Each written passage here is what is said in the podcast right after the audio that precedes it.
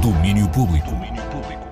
Olá, boa tarde. Eu sou a Mariana Oliveira. Este é o podcast com o resumo do dia do Domínio Público, o magazine de cultura da Antena 3. Neste dia assinalamos o desaparecimento de um dos grandes da literatura, Cormac McCarthy, autor de Este País Não É para Velhos, A Estrada ou Meridiano de Sangue, morreu aos 89 anos. No ano passado ele tinha posto fim a uma pausa autoral de mais de 15 anos, eh, com a publicação de Stella Maris e O Passageiro. O seu primeiro romance, O Guarda do Pomar, foi editado em 1965. Venceu, entretanto, o prémio Pulitzer. É um dos maiores da literatura americana e do mundo. A morte de Cormac McCarthy foi anunciada ontem através da sua editora. Quanto aos livros que vivem uh, e às letras que nestes dias se espalham pela paisagem, começa na sexta-feira o A Gente Não Lê, Festival Literário de Manhoce. O título tem a ver com a canção escrita por Carlos T. e imortalizada por Isabel Silvestre, uma primeira edição do festival pensada, diz Marisa Araújo, da organização com o coração muito perto da terra. Que nós preparamos com, com as pessoas da aldeia, com Isabel Silvestre, que adorou a ideia desde o início e que e que adorou também o facto de o festival ter o nome ser a partir dessa, dessa música que ela cantou tanto e que na altura ela disse-me que o Carlos Telho teria um, dito que essa letra uh, teria sido escrita depois de, um, de uma temporada que ele terá passado no nosso território. Diz tão bem da, da solidão enorme de quem não sabe ler, e é algo que ainda existe em territórios como o nosso, e então nós pegámos nessa, nessa frase, nessa, nesse título e achámos que, que fazia muito sentido ser, ser dar nome ao nosso festival.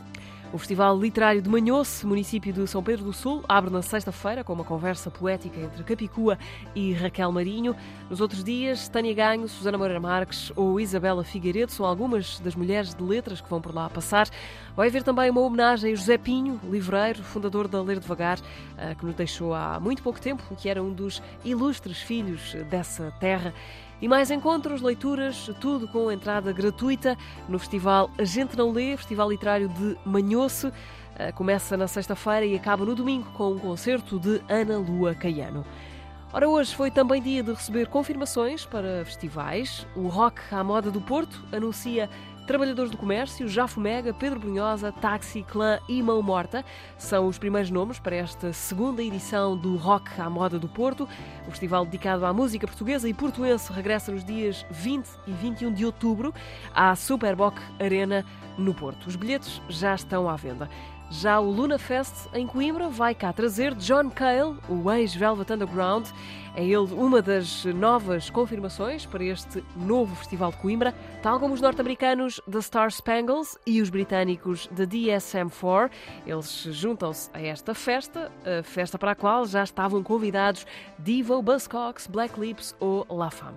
O Luna Fest anunciou também, entretanto, que se vai associar a duas repúblicas estudantis de Coimbra, eh, onde se vão vender bilhetes que vão reverter uh, para essas casas. O festival acontece na Praça da Canção, em Coimbra, de 16 a 20 de agosto. E a fechar, uma sugestão que nos põe também na rota dos livros, enquanto fazemos alguma coisa pelo bem de todos. Ora, hoje, 14 de junho, é Dia Mundial do Dador de Sangue. O dia assinala-se por iniciativa da Organização Mundial de Saúde.